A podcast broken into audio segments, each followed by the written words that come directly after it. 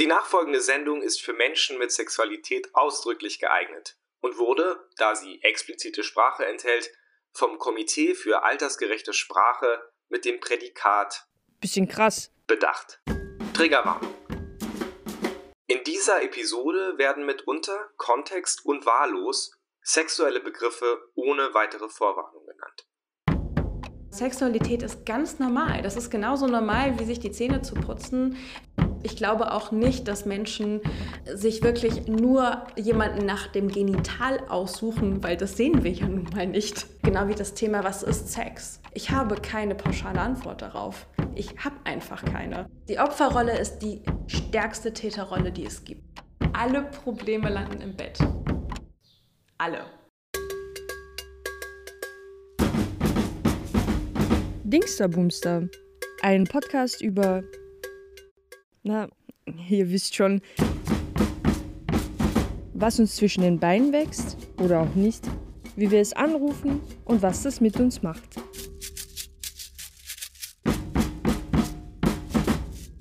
Hi, ich bin's, Florenz.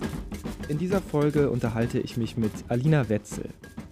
Alina, die Germanistik und Kunstgeschichte studiert hat, macht gerade eine Ausbildung zur Sexualtherapeutin. Was man da lernt und welche Ansichten und Einsichten Alina durch die Fortbildungen gewonnen hat, hat sie mir an einem warmen Sommerabend in ihren Praxisräumen in Prenzlauer Berg mitgeteilt. Es ist ein Gespräch über sprachliche Hemmschwellen und Körpernormen, über schamhaftes und wissendes Lachen, über Macht in Beziehungen und über die beschwerliche Rückkehr zu einer quasi kindlichen, unbeschwerten, unvoreingenommenen Sexualität. Viel Spaß!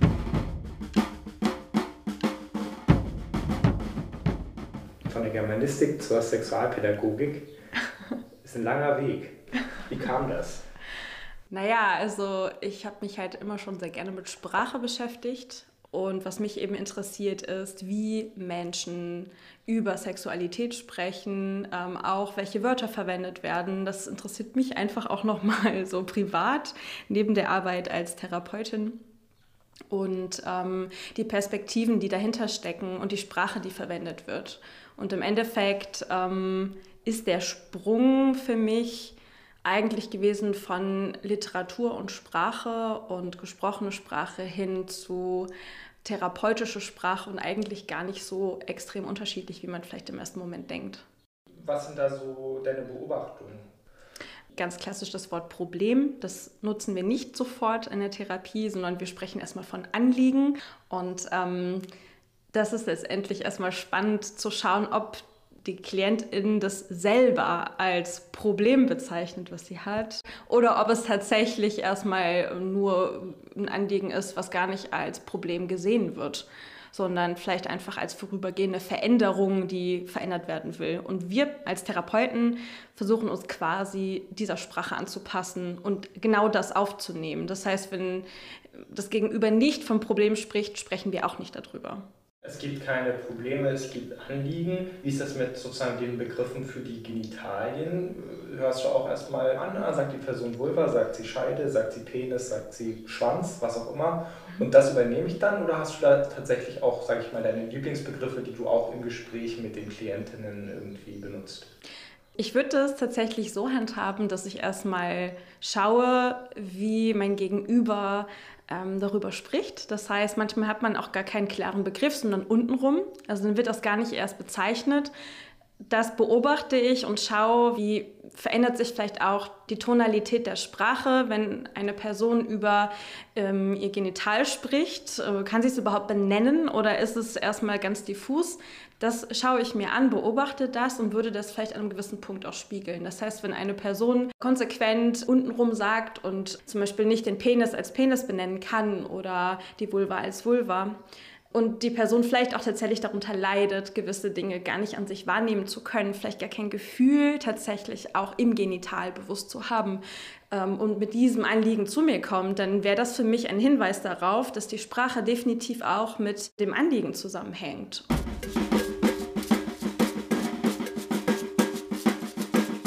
Wenn jetzt eine Klientin oder ein Klient eben vor mir sitzt und ähm, ganz klar oder vielleicht auch ähm, sehr ähm, medizinisch darüber spricht, würde ich mir das auf jeden Fall angucken und merken. Wenn jemand vor mir sitzt und sehr starke Umgangssprache verwendet, würde ich das merken und ja, mir einfach notieren und beobachten. Das heißt, wird vielleicht was belächelt, wird vielleicht etwas auch ähm, mit ja, ich sag mal, vulgären Wörtern irgendwie bezeichnet, vielleicht sogar abwertend bezeichnet. Das sind alles Hinweise darauf, die auf ein Anliegen ähm, deuten können, vielleicht sogar eins, was mein Gegenüber eigentlich noch gar nicht klar hat. Und deswegen beobachte ich quasi. Ich als Therapeutin sehe mich mehr als Beobachterin, als wirklich als handelnde Akteurin. Mhm. Der Fall diffus, diffuse Wörter, Vermeidung von expliziten Begriffen. Wofür wäre das ein Anzeichen? Ähm, ich würde das gar nicht so pauschalisieren können. Ich würde mir das eher anschauen im Kontext mit dem Anliegen, ähm, würde mir anschauen, wie sitzt auch ähm, meine Klientin vor mir. Ist es eine Person, die irgendwie ganz stocksteif da sitzt? Wirkt die Person entspannt? Atmet sie tief? Ist die Stimme dünn? Das sind alles Hinweise, die ich mir anschaue. Und wenn dann noch hinzukommt, dass jemand nicht klar irgendwie ihr Genital benennen kann, dann würde ich natürlich da eine Scham erstmal vermuten und würde vielleicht erstmal abtasten mit anderen Wörtern, ob die Person sich selber fühlt, ob die Person vielleicht auch masturbiert, die Person sich selber schon mal angesehen hat, vielleicht auch mit einem Spiegel und würde quasi erstmal abchecken, wie viel Bewusstsein ist da, dass dieses Genital existiert? Oder ist das etwas, was tatsächlich im wahrsten des Wortes unter die Gürtellinie geht? Ja, es ist, es ist ein heikles Thema für viele Menschen, über Sexualität zu sprechen. Und ich finde es total wichtig, dass man diesen Raum gibt, darüber lachen zu können, weil im Endeffekt ist das ein Ausdruck von Stressabbau aus meiner Perspektive oder einfach auch in dem Moment, wenn vielleicht einfach ganz viel Scham angestaut ist und ganz viel Angst und wenn dann gelacht wird, dann entspannt sich die Person. Und insofern finde ich das total wichtig und außerdem ähm, würde ich mir auch wünschen, auch gesellschaftlich wünschen, dass wir mehr über Sexualität einfach auch lachen können, ähm, über, über gewisse Dinge und Dinge nicht nur verkopft sehen und mit Angst davor irgendwie rangehen, okay, wie benenne ich mein Genital, wie heißt denn jetzt was genau, also es gibt Menschen, die so verunsichert sind und auch wirklich dann da sitzen und sagen, boah, ich weiß gar nicht, wie das alles heißt, was ich habe und irgendwie schäme ich mich, äh, darüber zum Beispiel zu reden. Und das sind für mich Sachen, die ich sehr, sehr wichtig finde, dass wir das Lachen auch wirklich mit einbeziehen. Was machst du denn mit deinen Klienten, um eine Stimmung, einen Raum herzustellen, in dem sich möglichst angst- und schamfrei über Sex sprechen lässt?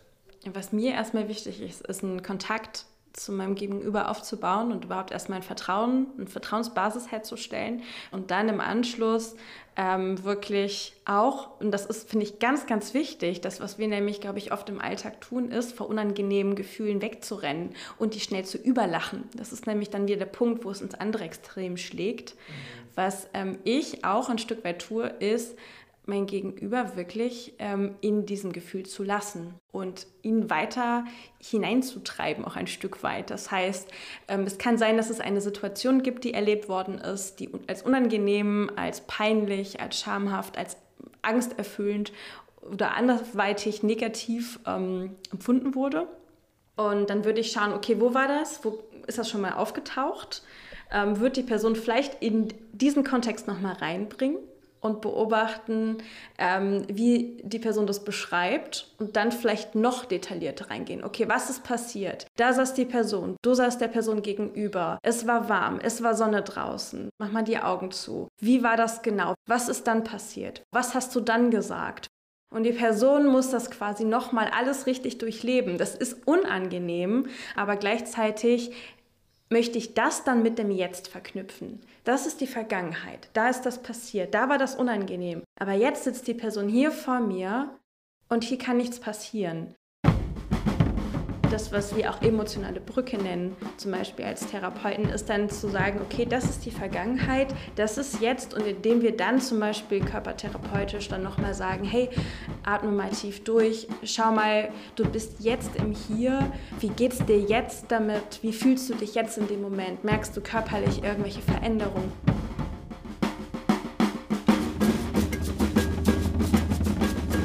Indem wir das koppeln an die Gegenwart, gibt es eine Veränderung. Aus meiner Perspektive ähm, haben auch Kinder Sexualität. Das ist so ein Ding, was man auch von Freud hört.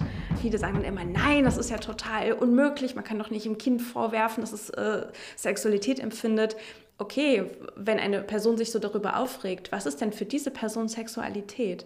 Weil das Kind erlebt es nicht als etwas Negatives, als etwas Schambehaftetes, sondern Sexualität ist ganz normal. Das ist genauso normal, wie sich die Zähne zu putzen, wie sich irgendwie den Eilebogen anzufassen. Genauso ist es normal, sich vielleicht auch irgendwie das Genital anzufassen. Es gibt da nicht diese Grenze. Aber uns wird das oft beigebracht. Wir müssen uns da als erstes bekleiden. Wenn die Mädchen irgendwann Brüste bekommen, müssen sie das auch bekleiden. Das heißt, das ist etwas, was wir lernen. Es ist etwas Schambehaftes, was versteckt werden muss. Neben der Sexualität äh, von Kindern, äh, was wären noch so andere Tabus, die wir ach so aufgeklärten Menschen haben? Nacktheit empfinde ich zum Beispiel als etwas in der Gesellschaft, was auf jeden Fall tabuisiert ist. Körper an sich, finde ich, sind einfach auch tabuisiert. Also zum Beispiel Schönheitsideale, die da hineinspielen, sei es verschiedene Körperformen, sei es verschiedene vermeintliche Makel, jetzt irgendwie Zellulitis oder von mir ist auch ein kleiner Penis. Warum ist das so? Ich glaube, dass einfach viele, gerade weil ich behaupte einfach, der Mehrteil der Menschheit, also gerade hier auch im westlichen Bereich, Pornos guckt, das auch als Teil der Sexualität abspeichert. Das heißt, die Bilder, die da gezeigt werden und auch die Körper, die dort gezeigt werden, das ist ja nur, ich sag mal, in den meisten Fällen ein relativ kleiner Bereich von den Facetten, die es gibt. Also es werden meistens sehr große Penisse gezeigt. Es werden meistens ein, zwei, drei Vulvenformen gezeigt. Es gibt einfach viel mehr. wenn zum Beispiel ein Mann einfach dauernd damit konfrontiert wird, dass sein Penis äh, anders geformt ist, eine andere Größe hat, vielleicht auch kleiner ist als das, was in den Pornos gezeigt wird und andere vielleicht auch irgendwie rumscherzen, das ist ja auch so in unserer Sprache irgendwie auch drin, wenn, sagen wir mal, jemand mit einem großen Auto vorbeifährt und irgendwie voll aufdreht, dann hat er sicherlich einen kleinen Schwanz. Das heißt, es ist auch abgewertet. Ein kleiner Schwanz ist abgewertet, auch im Sprachgebrauch. Und das ist etwas, wo, glaube ich, einfach auch ähm, ja, der Mann in dem Kontext es einfach merkt, dass das irgendwie scheinbar ein Mangel an ihm ist.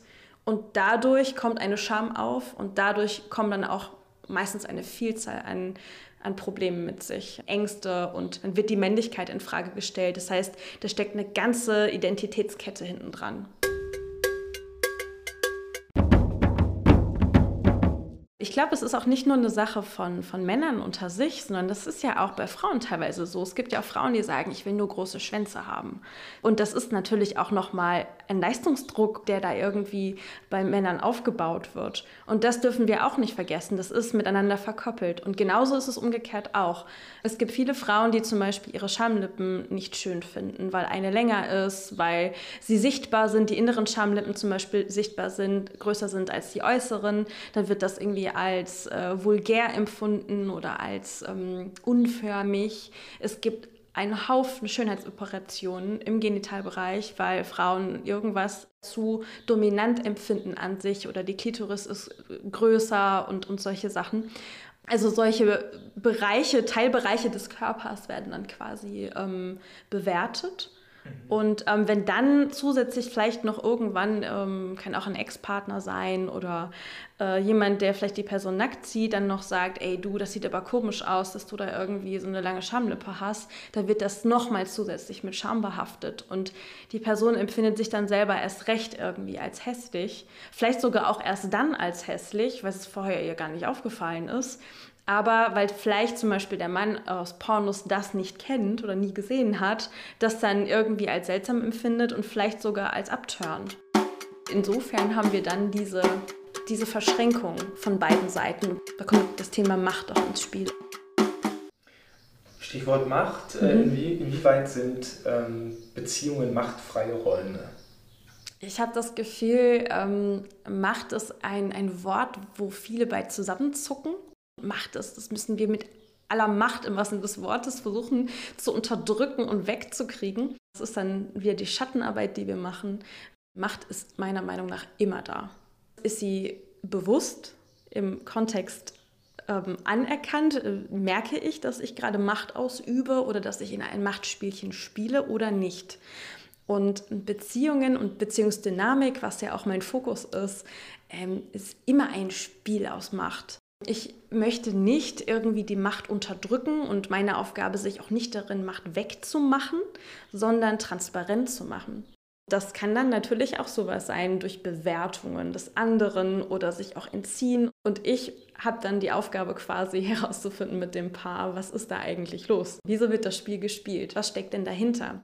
Und meistens ist es ein, ja, vielleicht ein Wunsch, der nicht erkannt wird. Vielleicht ist da der Wunsch da, ich will mehr Anerkennung von dir haben. Ich wünsche mir, dass du mich öfter in den Arm nimmst. Ich wünsche mir, dass du auch wertschätzt, dass ich mal was im Haushalt mache.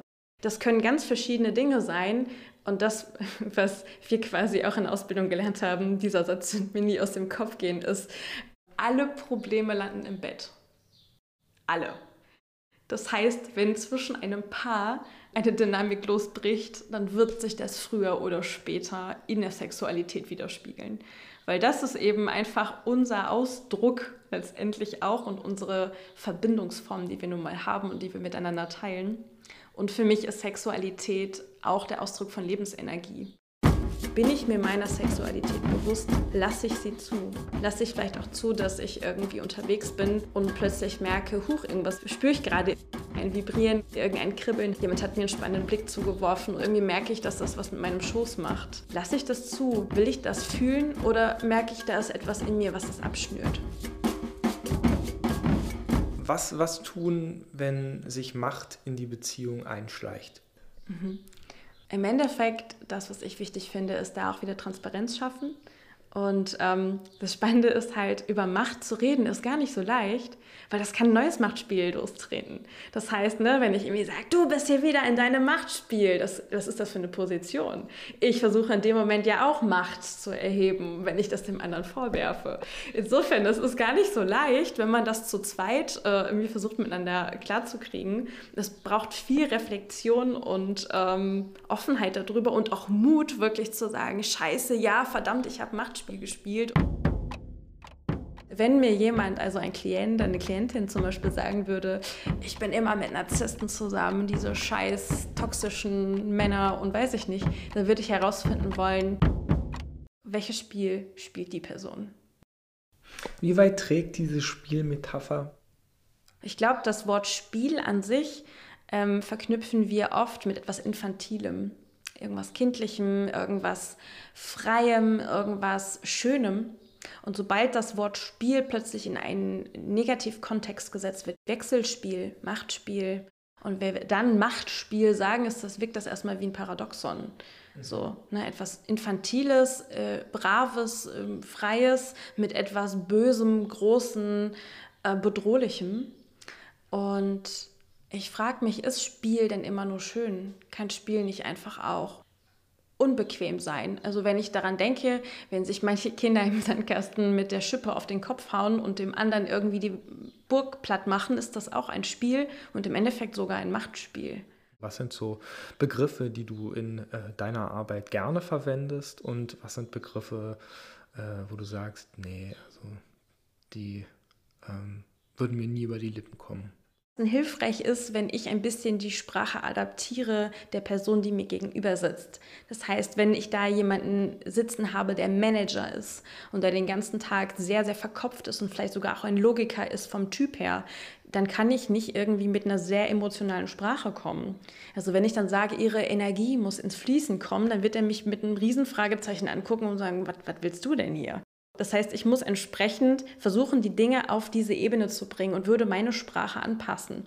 Wenn mir jetzt aber jemand gegenüber sitzt, der zum Beispiel viel im Tantra unterwegs ist, sehr spirituell ist, vielleicht auch mit Esoterik zu tun hat, dann kann ich mit Energie zum Beispiel oder das Wort Energie nennen und ähm, das würde dann vielleicht auch auf einer ganz anderen Ebene ankommen. Ich versuche immer auf das Gegenüber einzugehen, die Sprache zu finden, die der Person taugt. Weil das, was ich ja will, ist die Person zu erreichen. Und dafür brauche ich Sprache.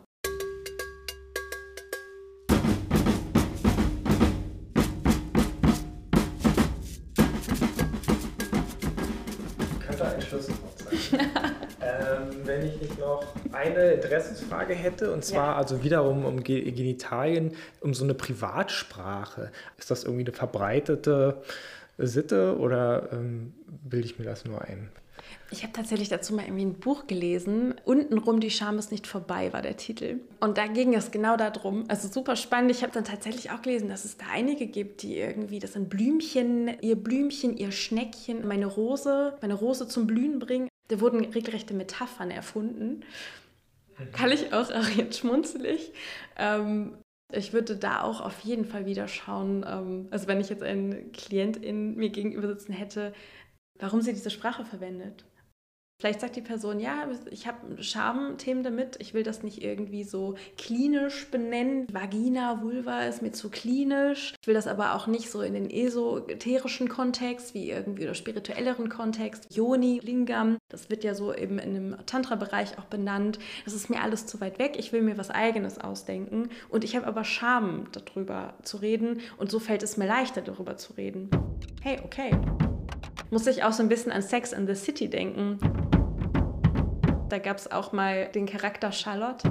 Die hat dann auch irgendwie so irgendwann Metaphern erfunden, weil sie auch so ein Thema damit hatte und hat dann gesagt, ja, willst du in meinen Hafen einfahren? Ich werde das nie vergessen, weil ich das damals schon ganz witzig fand, als ich das gehört habe. Und das wird auch so sehr verspielt und so sehr, sehr aufgebauscht. Also es war schon fast ein bisschen peinlich, als man das so mit angehört hat. Aber gleichzeitig dachte ich mir, na gut, aber wenn es dem Paar taugt und wenn es gut ist, warum denn nicht?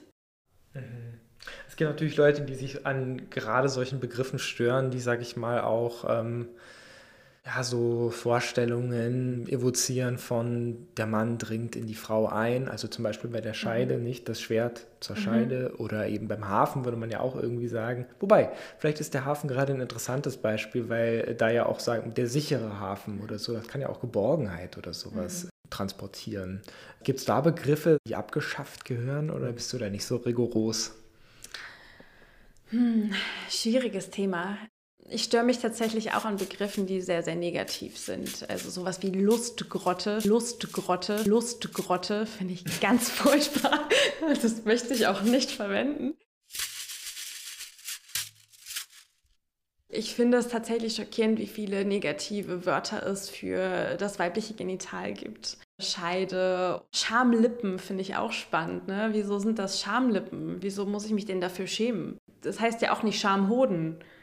Ich bin tatsächlich da auch noch dabei, für mich herauszufinden, ähm, was fühlt sich für mich stimmig an. Also ich finde Vulva und äh, Vagina ähm, auf jeden Fall super und, und Penis einfach als Penis zu benennen. Und gleichzeitig, auch da finde ich Sprache wieder spannend. Was ist denn die Mehrzahl von Penisse? Also Penis, Penisse, ne? das sagt man ja ganz oft. Ähm, aber eigentlich sind das Penis. Huh. Da ist ja auch wieder der Kontext. Wir reden über alles so offen, aber wir kennen auch nicht mal den richtigen Plural von Penis. Was hat das alles mit Pablo Picasso zu tun? ähm, also Pablo Picasso, ich habe ja Germanistik und Kunstgeschichte studiert ursprünglich. Und ähm, Pablo Picasso hat irgendwann für sich entschieden, er will lernen, frei wie ein Kind zu malen und hat ein ganzes Leben dafür gebraucht. Er hat wenige Jahre gebraucht, um realistisch zu malen, aber ein ganzes Leben, um wie ein Kind zu malen. Auf meine Arbeit übersetzt, ich empfinde das für mich auch so, aber anders. Ich kann irgendwie in, in, vielleicht in ein paar Jahren lernen, was es bedeutet, Sex zu haben und äh, wie Sex funktioniert. Aber ich brauche ein Leben, um irgendwie wieder kindlich an Sexualität herangehen zu können. Ich möchte für mich das lernen. Wie fühlt es sich denn als Kind an, so frei wie ein Kind Sexualität zu erleben? Ich bin Alina Wetzel. Ich bin 29 Jahre alt, komme eigentlich aus der Geisteswissenschaft. Ich habe Germanistik und Kunstgeschichte im Bachelor studiert und äh, dachte mir, nee, so richtig ist das nicht meins. Ich liebe Sprache, ich liebe Kunst, aber es ist noch nicht das, was ich suche. Und dann bin ich äh, umgeschwenkt in die Sexualtherapie in einen ganz anderen Kontext mache da gerade meine Fortbildung am Institut für Beziehungsdynamik in, äh, ja, in Schöneberg und parallel dazu auch eine Fortbildung zur Kampagnenmoderatorin und Campagnerin, weil ähm, ja auch für mich ähm, Sexualität politisch ist. Also Sexualität ist doch eigentlich Privatsache. Ist es das? Es geht uns alle was an. Und wir alle haben Sexualität auf irgendeiner Ebene, auf welcher Ebene auch immer. Wir müssen unseren Körper nicht nutzen, um Sexualität zu erleben. Aber unser Körper ist der Spiegel, um Sexualität ausdrücken zu können. Sowohl zum Ausdruck für andere als auch den Ausdruck für uns selbst. Ähm, in etwas kribbelt, in dem etwas warm wird, in dem irgendetwas in uns passiert, in unserem Körper passiert, erleben wir es ja selber auch. Das heißt, um Sexualität zu erleben und nicht nur zu denken, brauchen wir unseren Körper. Und insofern, wir alle haben Körper, wir alle haben Kopf, also haben wir alle auch Sexualität und uns geht es verdammt nochmal jeden von uns was an. Dingster Boomster. Camilla Vetters und Florenz Gilli auf der Suche nach Wörtern. Musik Timon Talwitzer und Band. Jingle Anita Popovic. Aufreger, Erreger, Worte, wieder Worte schickt uns eine Sprachnachricht unter anchor.fm slash dingsterboomster.